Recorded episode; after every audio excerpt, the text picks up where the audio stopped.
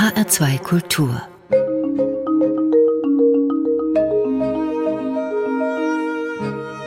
Doppelkopf Heute am Tisch mit Silke Shimura, Bestatterin mit Leib und Seele. Gastgeberin ist Andrea Seeger.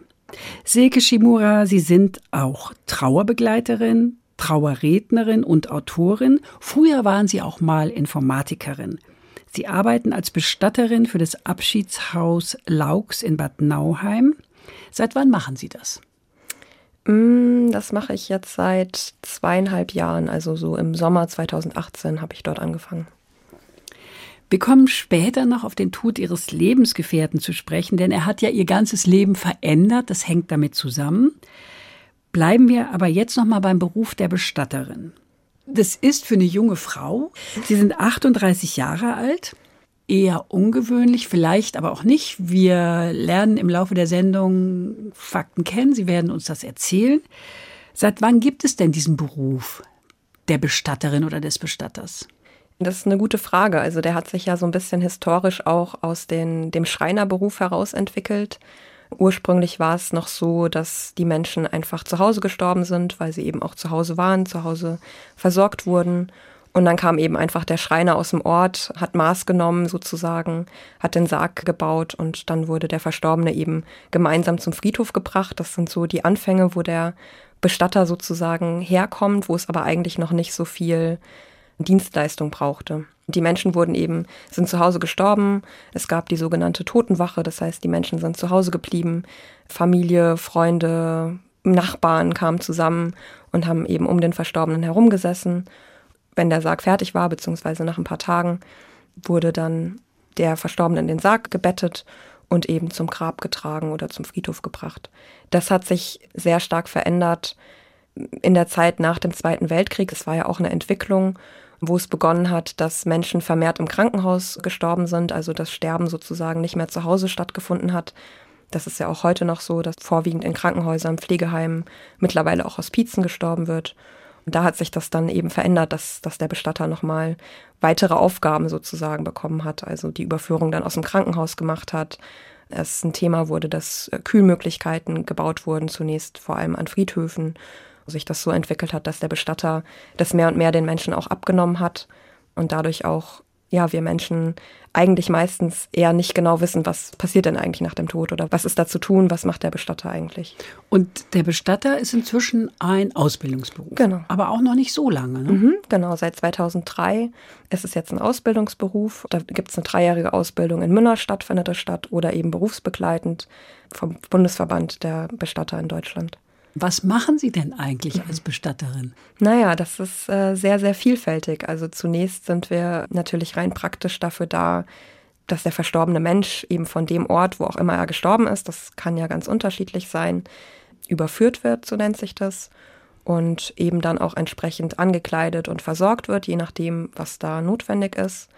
Ein großer Teil der Arbeit ist aber natürlich auch das Gespräch mit den Angehörigen, die Begleitung der Angehörigen. Ähm, da gehört ja auch viel Feingefühl dazu, viel Empathie, aber auch viel Nichtwissen. Es klingt jetzt vielleicht erstmal komisch, weil ich weiß natürlich irgendwie Bescheid, was geht oder ich habe eine Ahnung davon, welche Grabarten es gibt oder was die Möglichkeiten sind. Aber gleichzeitig weiß ich eben überhaupt nicht, was die Menschen eigentlich brauchen. Und von da an ist jede Begleitung eigentlich wieder was ganz Neues, was ganz Individuelles. Wie tasten Sie sich denn da vor? Sie kennen die Menschen ja meistens wahrscheinlich nicht. Mhm. Ich gehe einfach hin, so wie ich bin und begegne den Menschen so, wie sie gerade sind. So. Ich frage nach, ich höre zu. Es ist auch oft, je nachdem, wie das Bedürfnis ist, aber oft ist auch ganz viel Raum einfach für Erzählen von dem Verstorbenen, auch davon, wie er gestorben ist. Da ist gerade in diesen Momenten ja auch ein, oft ein großes Bedürfnis da oder das liegt einfach oben auf und dann tasten wir uns eben gemeinsam ran. Ich frage dann meine Fragen sozusagen, die ich wissen muss oder die sich einfach stellen.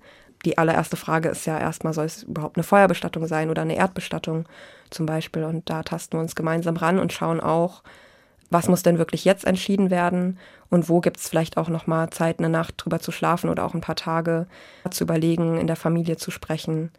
Silke Shimura, was machen Sie gerne an Ihrem Job oder am allerliebsten? Ich begegne den Menschen sehr gerne. Also ich werde oft gefragt, so als Bestatterin, dann, dann bin ich immer bei traurigen Menschen und das ist doch irgendwie komisch oder das ist doch irgendwie belastend.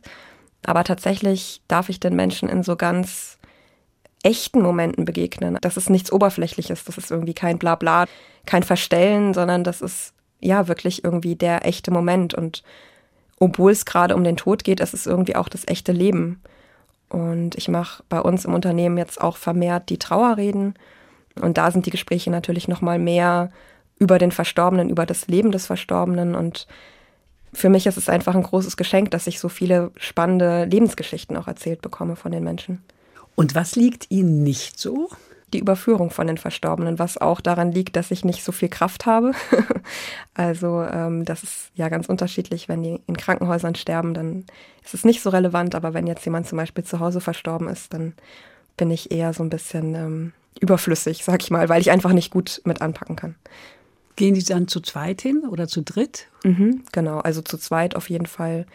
Das machen dann, je nachdem, wo es ist, machen das dann äh, eben auch andere von, also haben ja genau stärkere Menschen in unserem Unternehmen sozusagen. Aber ich bin dann auch, wenn ich die Menschen begleite, komme ich schon durchaus auch mit, um einfach schon den Kontakt herzustellen. Inwieweit können Sie eigentlich Ihren Tag planen? Ähm, gestorben wird ja nun nicht nach Plan. Ja, im Grunde gar nicht. Also wir wissen nie, was kommt. Das ist ähm, irgendwie Termine, die in zwei Wochen gemacht werden sollen oder so. Also wenn mich jemand fragt, hast du da Zeit, dann kann ich das eigentlich nicht sagen. Ich kann es auch im Grunde für morgen nicht wirklich sagen. Das bringt der Beruf als Bestatterin dann schon sehr mit, dass da eine hohe Flexibilität gefragt ist. Ja. Haben Sie Bürozeiten oder wenn jetzt jemand anruft außerhalb der Bürozeiten, rufen Sie dann noch zurück oder wie machen Sie das? Also bei uns ist es so, dass wir keine festen Bürozeiten haben. Wir haben immer eine Rufbereitschaft, die wir uns im Team aufteilen. Also wir sind 24 Stunden erreichbar, verteilen das eben über den Tag, wer da dann ans Telefon geht. Das heißt, eine oder einer mhm. muss ran. Mhm und fährt dann auch noch abends hin? Wenn der Bedarf Umständen? da ist, schon, ja. Mhm. Genau, also das betrifft dann ja auch wiederum vor allem, ja, wenn Menschen zu Hause gestorben sind oder ähm, Unfälle ähm, oder Suizide zum Teil. Da kommen wir dann natürlich sofort.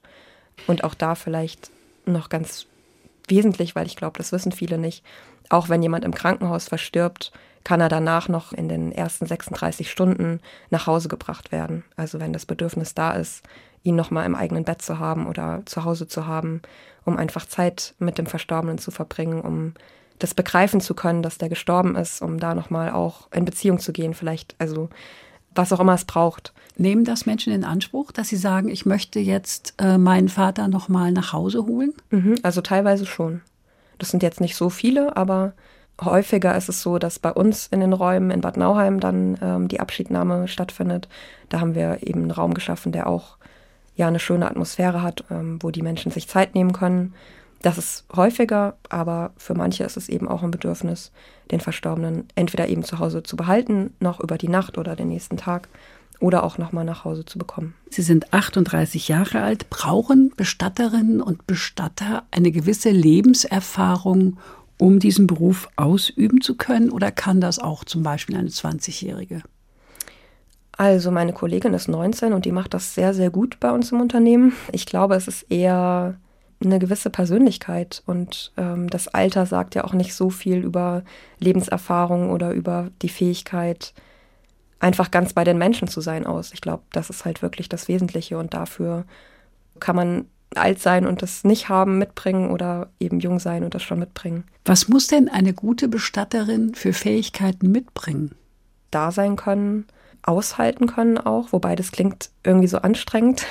Es muss nicht unbedingt anstrengend sein, aber so einfach mit den Menschen da sein können, in ihrem Schmerz, aber auch vielleicht in ihrer Freude, ja, alles da sein lassen können. Aus meiner Erfahrung ist das so das Wesentliche, wirklich bei den Menschen zu sein, wirklich auch nicht unbedingt eine eigene Agenda zu haben, sag ich mal. Also wenn ich schon meine zu wissen, was der andere braucht, dann kann ich ihm demjenigen auch nicht so viel Raum lassen.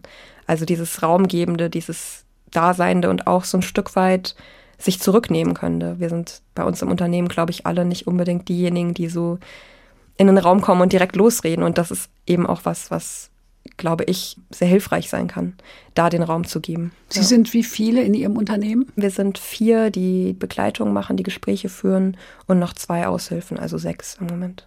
Was machen Sie anders als andere? Ich glaube, was wir wirklich anders machen, ist, dass wir ja wirklich schauen, was ist möglich, dass wir nicht unseren Ablauf im Kopf haben oder so, sondern dass wir immer mit den Menschen mitgehen und eben schauen, was ermöglicht werden kann und uns sehr, sehr viel Zeit nehmen. Silke Shimura, Bestattungsunternehmen bilden die Vorlage für viele Fernsehserien. Sie kennen die Six Feet Under, das ist eine ganz bekannte, ähm, fünf Staffeln sind davon gedreht worden, eine US-Serie. Der Bestatter ist eine deutsch-österreichische Serie und dann relativ aktuell das letzte Wort mit Anke Engelke. Kennen Sie die alle? Ich habe tatsächlich nur das letzte Wort gesehen, muss ich gestehen. Und wie hat es Ihnen gefallen? Ich finde es wunderbar, wenn das Thema seinen Raum bekommt, auch mit Anke Engelke, die ja irgendwie nicht für so eine Rolle unbedingt bekannt ist, ja, wo, glaube ich, schon viele dann auch zuschauen und sich vielleicht dann auch trauen, ähm, sich dem Thema zu nähern. Ja, klar, es ist einfach eine Fernsehserie, die natürlich auch nicht ganz der Realität entsprechen kann. Also was ich schön und schade gleichzeitig fand, war, dass in der Serie sehr kreative, sehr individuelle, sehr neue Ideen auch gegeben wurden, wie so eine Trauerfeier gestaltet werden kann. Und ich finde, gucken Sie sich was ab. Naja, es ist auf jeden Fall spannend zu sehen, wie andere das machen, ja. Und gleichzeitig erlebe ich aber in der Begleitung oder in der Begegnung mit Menschen auch, dass manchmal das ganz normale, in Anführungsstrichen, was auch immer das ist, oder das, was man kennt, das, das herkömmliche, ähm, sehr viel Halt geben kann. Von daher finde ich es wichtig, dass wir jetzt nicht irgendwie so eine Bestattungskultur denken, die sozusagen irgendwie bevorzugt das kreative, individuelle Neue macht, sondern dass halt beides sein kann und mhm. beides seine Berechtigung hat.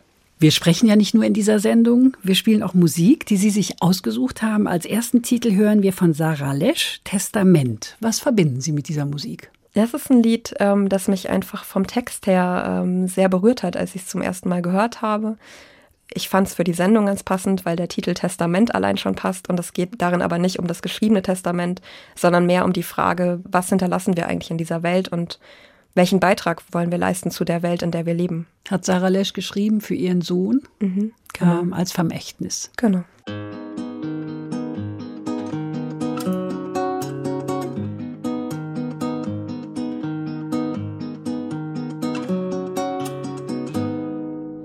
Du warst mal ein Kind und auch ich war mal klein und auch uns haben sie was erzählt.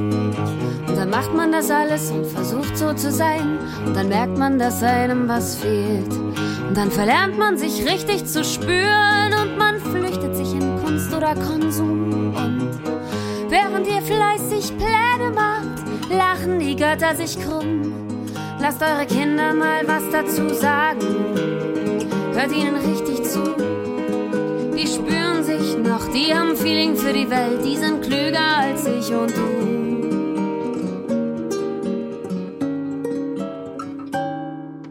Und denkt dran, bevor ihr antwortet, ihr seid auch nur verletzte Kinder. Am Ende gibt's wieder ganz neue Symptome und ihr wart die Erfinder. Und dann sagt ihnen wieder, wie's richtig geht, werd erwachsen und bist du naiv. Predigt Formel, lasst alles in Hefte schreiben. Die Götter lachen sich schief.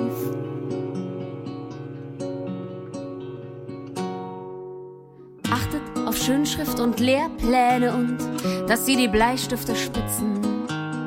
Zeigt ihnen Bilder von Eichenblättern, während sie drinnen an Tischen sitzen. Und dann ackern und büffeln und wieder auskotzen und am Nachmittag RTL 2 Wochenende geht's was Schönes kaufen, fertig ist der Einheitsbrei. Und jeder, der sich nicht anpasst, wird zum Problemkind erklärt. Und jede, die zu lebhaft ist, kriegt ne Pille, damit sie nicht stört. Und damit betrügt ihr euch selber, denn kein Kind ist ein Problem. Und all die Freigeister, all die Schwänzer, nur Symptomträger im System.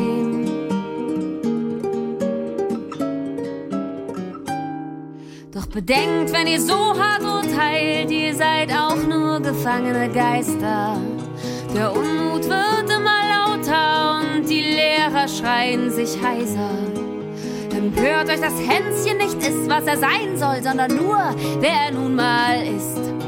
Die Götter pullern sich ein vor Lachen und ihr denkt, dass ihr was wisst.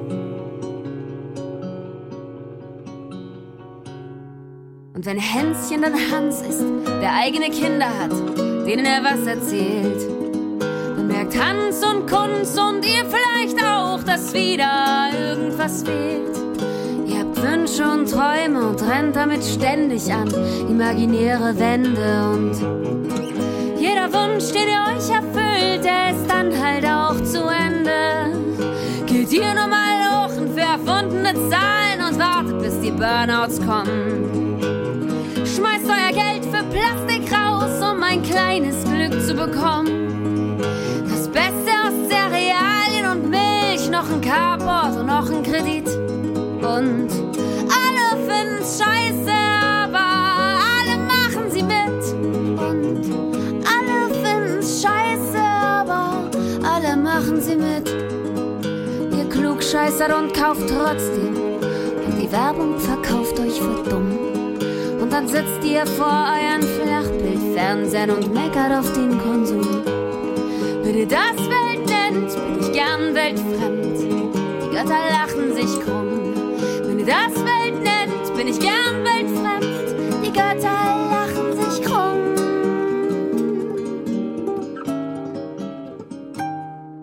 Ihr Traumverkäufer, Symptomdesigner, merkt ihr noch, was passiert? Wer hat euch das Land und das Wasser geschenkt, das ihr jetzt privatisiert? Ihr Heuchler, ihr Lügner, ihr Rattenfänger, ihr Wertpapierverkäufer. Man hat euch Geist und Gefühl gegeben und doch seid ihr nur Mitläufer. Ihr großen, vernarbten, hilflosen Riesen, ihr wart doch auch mal klein. Und jemand hat euch mit Schweigen gestraft und ließ euch darin allein. Und jetzt hört ihr nicht nur die Götter nicht lachen, ihr hört auch die Kinder nicht weinen. Und sagt ihnen weiter, es würde nicht wehtun, ohne es so zu meinen. Macht ihr ruhig Pläne, ich stehe am Rand, ich sehe euch und ich bin nicht allein. Hinter mir stehen mehr und mehr Weltfremde, die passen auch nicht hinein und jetzt wartet nicht auf ein versöhnliches Ende, den Gefallen tue ich euch nicht. Kein Augenzwinkern, keine milde Pointe, die das Unwohlsein widerbricht. Irgendwann werden die Götter nicht mehr lachen. Das war Musik von Sarah Lesch, Musikerin aus Leipzig. Sie hören den Doppelkopf in HR2 Kultur heute am Tisch mit Silke Shimura, Berufswechslerin. Gastgeberin ist Andrea Seeger. Silke Shimura, Sie sind 2013 mit Ihrem damaligen Lebensgefährten Julian nach Nepal gereist.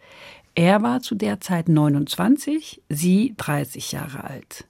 Erzählen Sie uns doch mal von dieser Lebensphase. Ich habe damals hier in Frankfurt gelebt, war Informatikerin, also irgendwie eine ganz andere Welt als heute. Und wir sind dann zusammen nach Nepal gereist, eigentlich um dort Freunde von mir zu besuchen, die ich bei vorherigen Reisen kennengelernt hatte, um ein Projekt zu unterstützen. Und dann ganz plötzlich, mitten aus diesem Leben heraus, was ich zu dem Zeitpunkt geführt habe, ist der Julian, mein Lebensgefährte, dann dort gestorben, also in Nepal gestorben. Sie waren gerade auf einem Ausflug, Mhm. ne? Genau, wir waren zusammen unterwegs. Also wir waren eine Woche in Nepal gewesen, wir sind nach Kathmandu geflogen, dann weiter nach Pokhara gereist, wo eben diese Freunde oder diese Familie, die wir dort besucht haben, wohnten oder immer noch wohnen. Ja, nach einer Woche haben wir eben entschieden, wir machen zu zweit einen kleinen Ausflug auf so einen Hügel, der in der Nähe äh, oder außerhalb von Pokhara ist. Dort steht eine Pagode, man hat dann schon einen Blick über den See, über die Berge. So, das war eigentlich das Ziel. Und wir sind aber nie oben angekommen. Also er ist ähm, auf dem Weg nach oben dann umgekippt und wurde so quasi plötzlich für mich auch aus meinem Leben herausgerissen. Und mein Leben lag dann erstmal auch in Scherben. Und gleichzeitig kann ich heute, wenn ich so zurückblicke, es ist ja jetzt bald schon acht Jahre her, dann ähm, ja, war es auf eine Art auch ein großes Geschenk, dass ich das in Nepal erleben durfte, weil ich dort eben mit einem ganz anderen Umgang mit dem Tod, auch mit Spiritualität in Kontakt gekommen bin. Und das hat mein, mein Weg dann oder das weitere Leben sozusagen geebnet. Ja.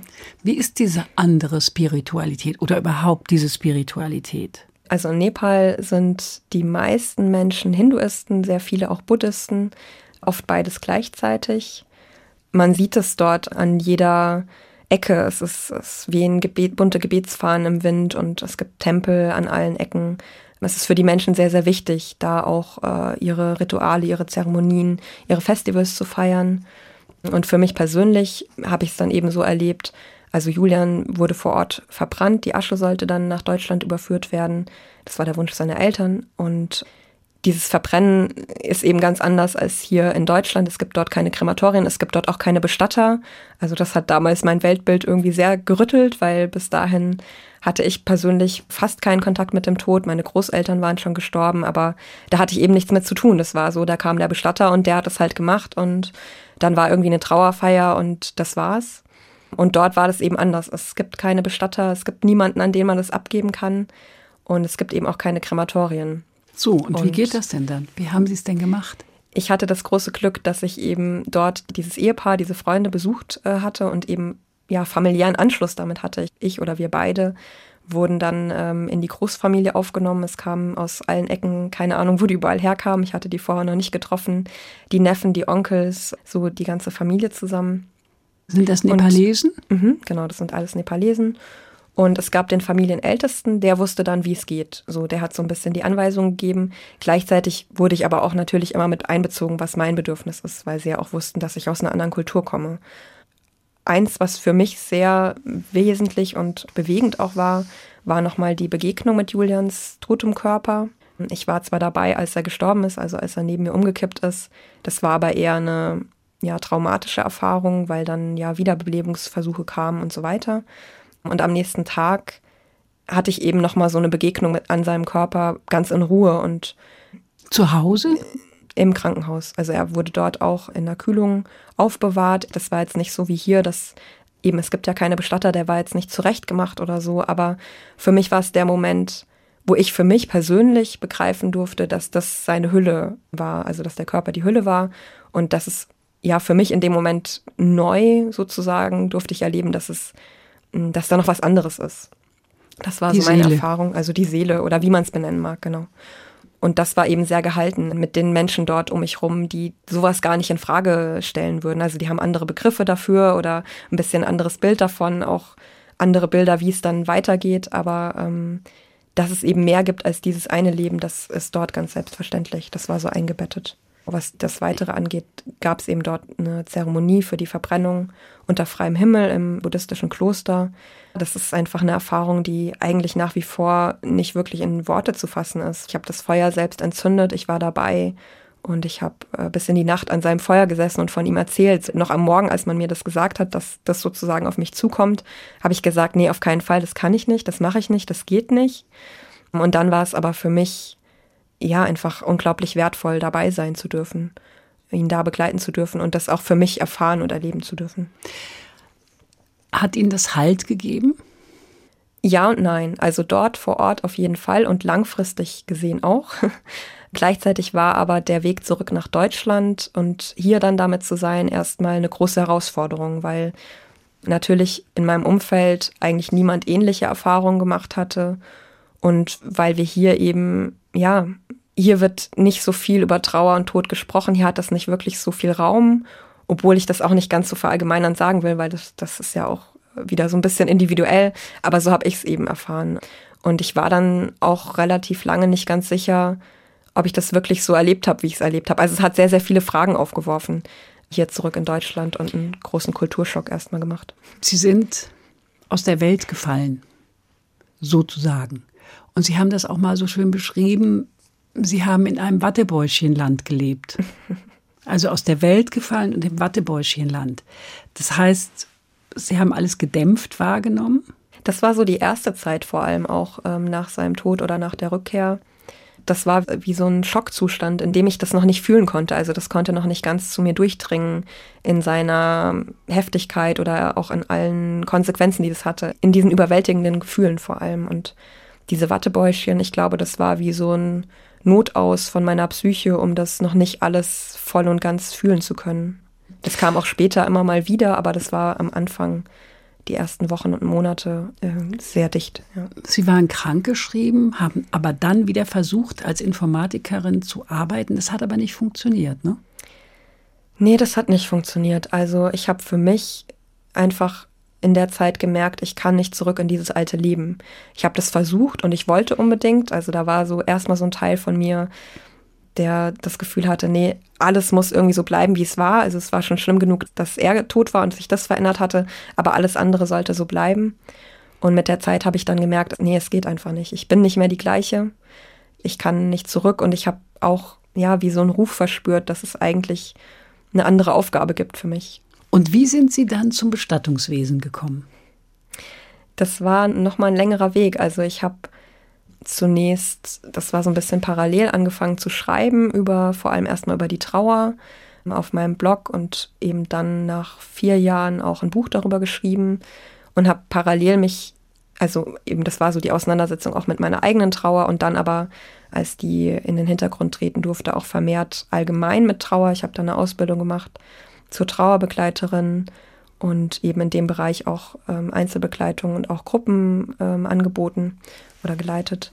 War dann 2018 war das dann ja eben auf, ja, hab, genau, ich habe ein Praktikum bei einem Bestatter gemacht. Ich war so ein bisschen auf der Suche, wo finde ich da nochmal beruflich auch so eine Heimat sozusagen.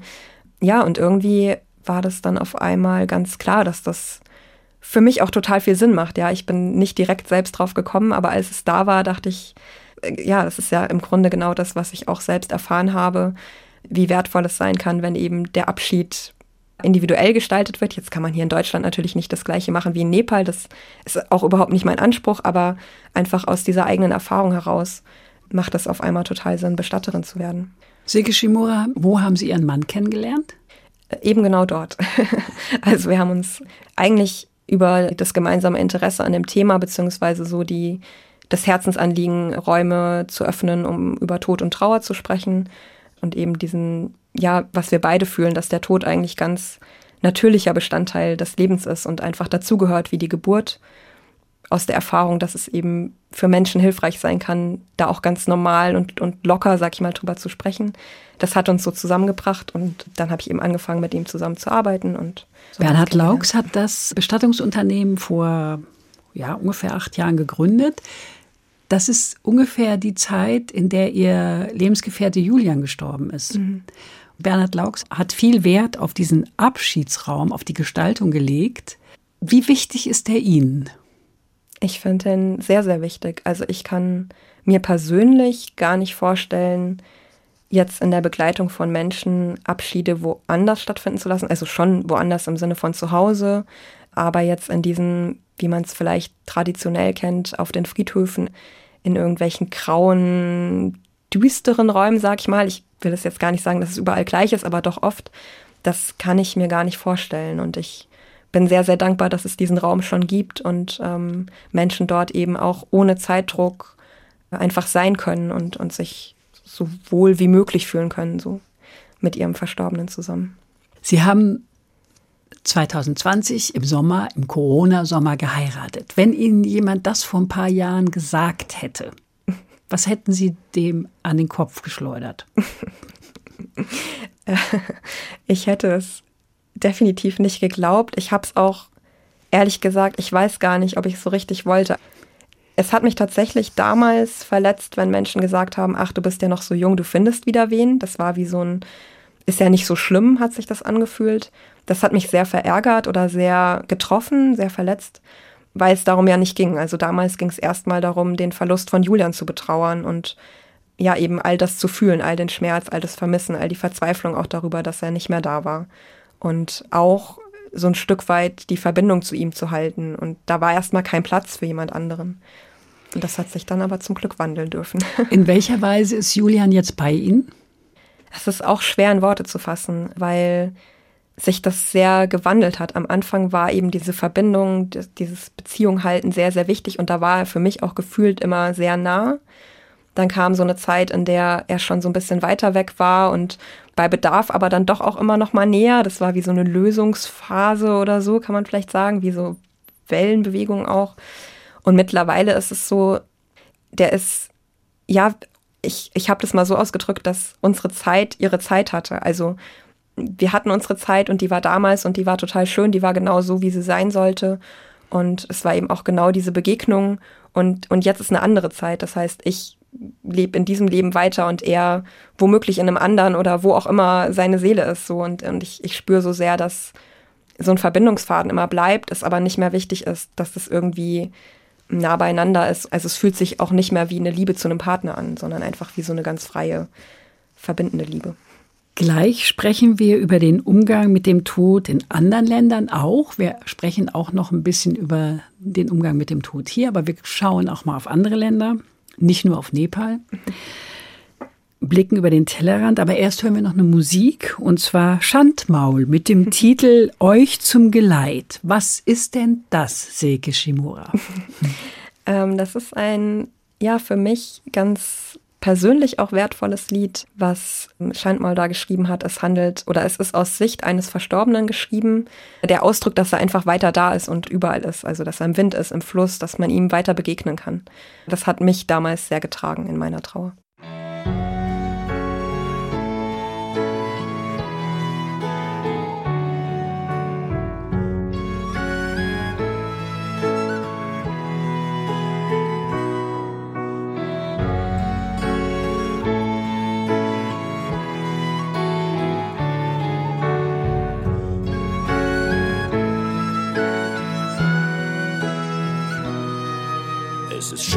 Euch alle hier zu sehen. Durch dieses Ereignis geeint. Ich weiß, ihr wolltet diesen Weg nicht gehen. Ich sehe, dass der eine oder andere weint. Vergießt keine Tränen, erinnert euch heiter an unsere gemeinsame Zeit. In euren Herzen lebe ich weiter. Hinterließ diese Zeilen euch zum Geleit.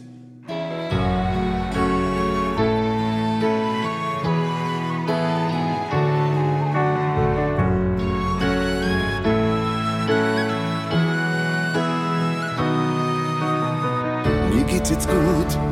Ich bin dankbar für alles. Für jeden gemeinsamen Schritt. Wollt ihr mich sehen,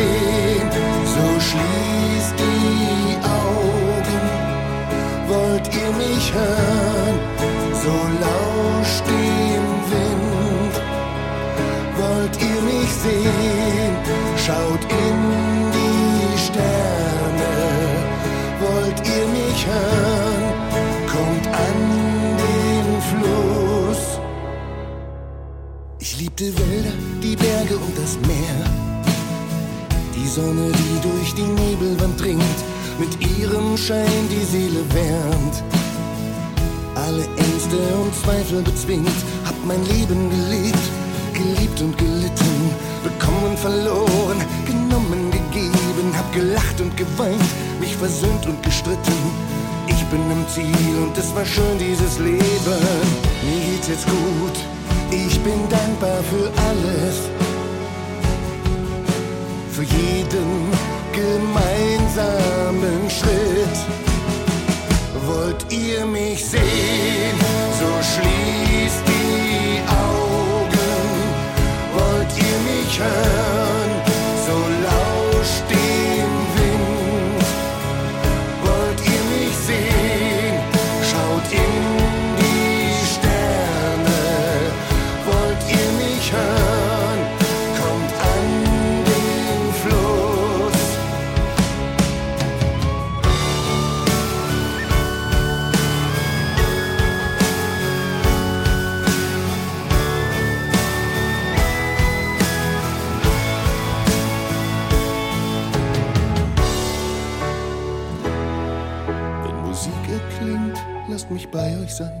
Wenn ihr die Krüge erhebt und feiert ebenso. Bei helllichtem Tag wie bei Feuerschein. Gedenkt meiner und dann seid bitte froh. Wollt ihr mich sehen, so schließt die Augen. Wollt ihr mich hören, so lauscht dem Wind.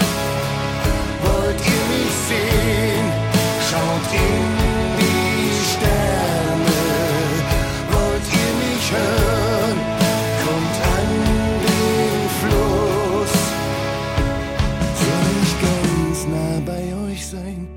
mich in euren Herzen ein. Besucht mich hier an meinem Stein. Das war Musik von Schandmaul. Sie hören den Doppelkopf in H2 Kultur heute am Tisch mit Silke Shimura, Krisenmanagerin. Gastgeberin ist Andrea Seeger. Silke Shimura, über den Tellerrand blicken heißt, wo in Deutschland gibt es denn gute Beispiele für den Umgang mit Tod und Trauer?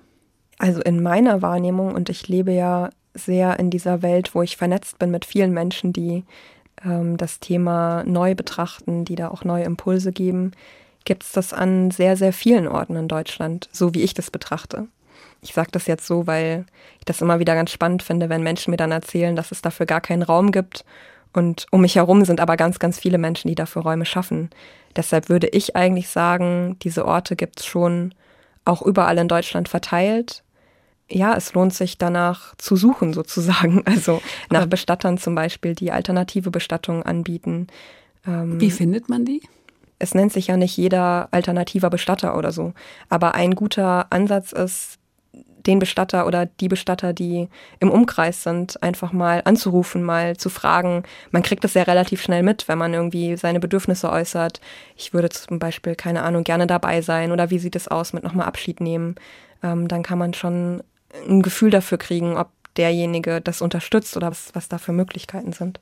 Und man muss auch nicht bei dem Bestatter bleiben, auch vielleicht ganz wichtig, den man vielleicht ausgewählt hat oder der am nächsten am Ort ist. Das sind so Fragen, die ich oft gestellt bekomme. Also es gibt irgendwie keine Regel. Man kann sich den Bestatter schon frei selbst auswählen, wo man sich am wohlsten fühlt. Mhm. Über den Tellerrand blicken meine ich jetzt auch nicht nur andere Länder, sondern ich meine auch über den Tellerrand des traditionellen Bestattungsunternehmens zu gucken. Und es gibt ja, da sind Sie, Sie haben Bücher geschrieben, haben Sie vorhin gesagt, zwischen den Welten und ein Teil von mir. Sie geben Interviews in Funk und Fernsehen und Sie haben einen Blog, der heißt In lauter Trauer, also nicht in stiller Trauer, sondern in lauter Trauer. Was interessiert die Menschen da besonders? Also in meiner Erfahrung interessiert die Menschen zu hören, wie andere mit dem, mit der Trauer umgehen, zu hören, oft auch am, gerade am Anfang, dass sie nicht alleine sind und auch, dass sie nicht falsch sind. Weil das Umfeld oft hm, vielleicht verlangt, ähm, irgendwie das Leben muss doch weitergehen oder beeil dich mal oder lass mal los oder ähm, gib die Sachen weg oder was auch immer. Also das ist zumindest was, wo sehr viele Menschen auf meinen Blog finden, eben mit dieser Frage, wie lange muss das dauern, wie lange darf das dauern, wie geht Trauern eigentlich? Das ist das Bedürfnis, glaube ich, dahinter, herauszufinden, wie das eigentlich gehen kann. Ja. Wir hatten das ja vorhin, da habe ich so ein bisschen flapsige Bemerkung gemacht, Menschen sterben einfach, ohne sich an den Plan zu halten, Dienstag 17 Uhr. Das heißt, wir haben das nicht unter Kontrolle.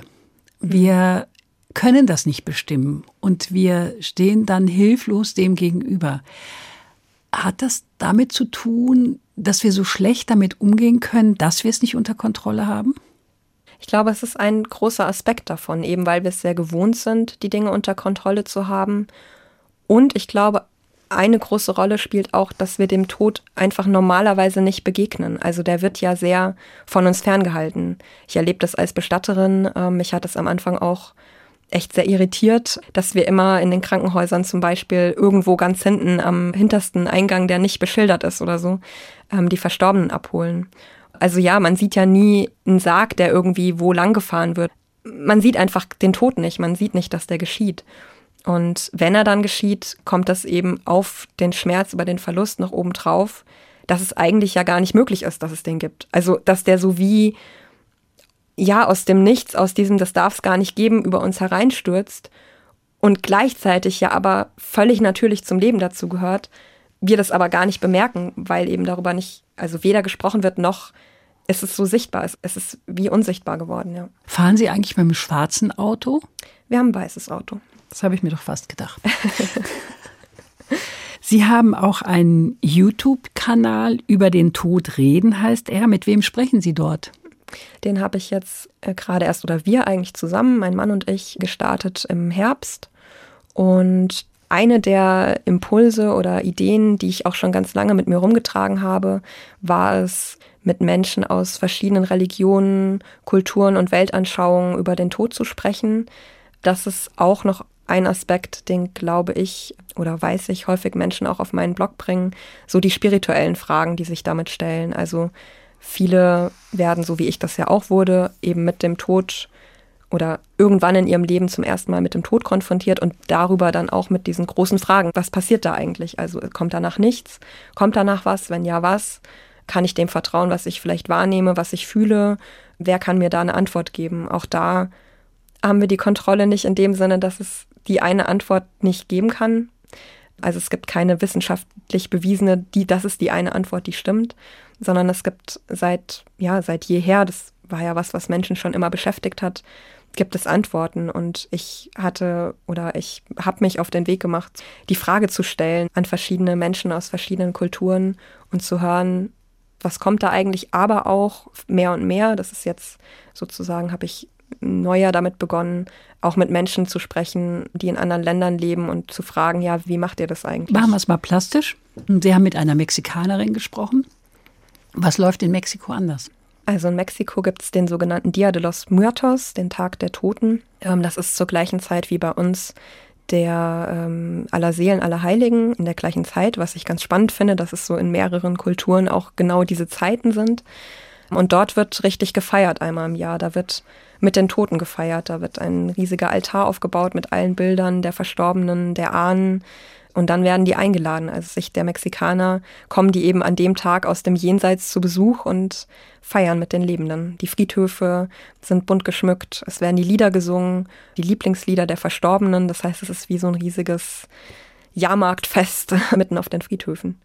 Es gibt das Café Tod in Berlin. Was ist das für ein Kaffee? Das ist ähm, eben von der Mexikanerin, mit der ich gesprochen ja. habe in meinem Interview, von der Angela Furnes aus Berlin. Die Idee ist eigentlich schon eine ältere, die gibt es auch mittlerweile in vielen Ländern. Es geht darum, sich in einem lockeren, freundlichen, netten Rahmen zusammenzusetzen und einfach so über den Tod zu reden. Deshalb Kaffeetod, ähm, teilweise heißt das, also wir machen das auch einmal im Monat bei uns in Friedberg. Wir nennen das über den Tod reden. In Frankfurt gibt es das auch, da heißt es, glaube ich, nur Todreden. Also es gibt es mittlerweile in ganz vielen Städten. Das Café Tod in Berlin war das erste in Deutschland, meines Wissens. Was würden Sie gerne anders machen, Silke Shimura? Ich würde gerne die Menschen, und deshalb sitze ich auch hier und spreche darüber und spreche über den Tod, ich würde die Menschen gerne mehr involvieren und auch dazu befähigen, überhaupt mitzureden, weil ich das ganz wichtig finde, dass jetzt nicht wir Bestatter und Bestatterinnen irgendwie entscheiden, was denn geschieht oder wissen, was geschieht, sondern dass die Menschen mitreden können und sich sozusagen da in diesen Situationen auch nicht überrumpeln lassen müssen. Und ich würde mir sehr wünschen oder ich möchte auch gerne einen Beitrag dazu leisten, dass Menschen sich trauen, diesen Abschied und natürlich auch danach den Weg so zu gestalten, wie er für sie individuell passt. Also sich auch trauen, zum Beispiel die Trauerfeier vielleicht ein Stück weit unperfekter sein zu lassen, indem jeder einfach was sagen kann. Das passt natürlich auch nicht für jeden, aber einfach, dass diese Möglichkeiten bestehen und dass Menschen sich ihren ganz eigenen Weg finden können. Meine Schwiegermutter ist 92 Jahre alt. Seit einigen Jahren beschäftigt sie sich sehr intensiv mit ihrem eigenen Tod. Sie hat schon die Lieder ausgesucht, die Rede geschrieben, hat mir gesagt, die hältst du dann. Du darfst ein bisschen was ändern, aber nicht so viel. Der Grundtenor muss bleiben. Sie hat eine Gästeliste angefertigt. Sie hat mit dem Wirt des Lokals schon geredet und hat gesagt, da kommt die Band hin.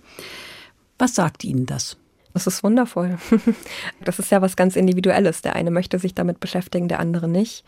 Aber es ist eine ganz klare Einladung, das zu tun und vielleicht zu probieren einfach mal, wie fühlt sich das an. Ich kann nur aus der eigenen Erfahrung sagen, dass die Beschäftigung mit dem Tod auch total viel Freude ins Leben bringt. Also das klingt vielleicht paradox, aber schon zu wissen, okay, das wird dann so sein, wie es eben auch mir entspricht, kann ein total gutes Gefühl geben. Ich glaube, es ist wichtig an der Stelle immer auch wirklich miteinander zu reden.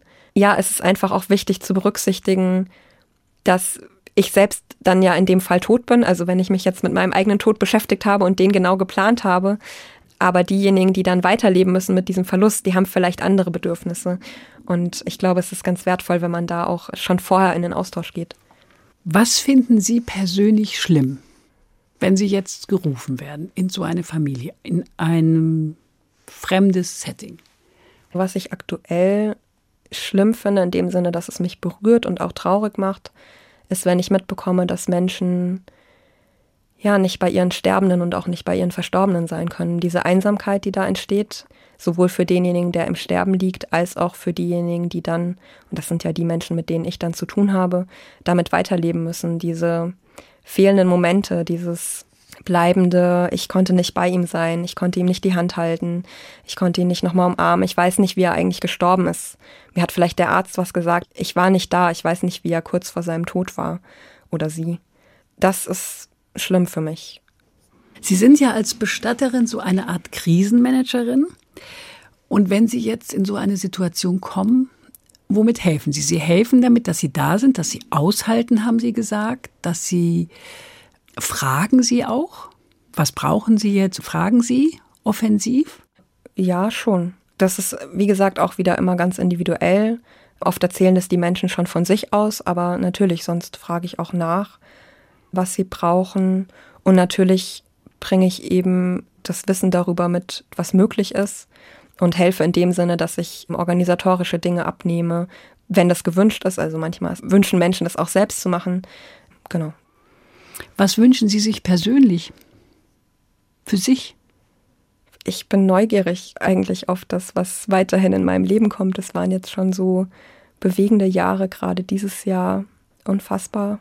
für mich persönlich auch ähm, bewegend. Und ich wünsche mir für mich, dass ich das weiterhin erleben, erfühlen, genießen, wertschätzen kann. So und bei mir bleiben kann, immer wieder in meine Mitte zurückfinde, wenn eben auch die anderen Dinge kommen. Ja, das Leben bringt ja immer wieder ähm, sowohl die eine als auch die andere Seite. Und da wünsche ich mir Höhen und Tiefen. Genau, ja. immer wieder zu mir selbst zurückzufinden oder in diese Stabilität, in die Anbindung zu finden.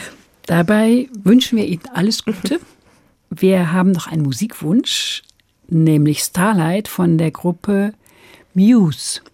Was hat es mit dieser Musik auf sich? Was verbinden Sie damit, Silke Shimura?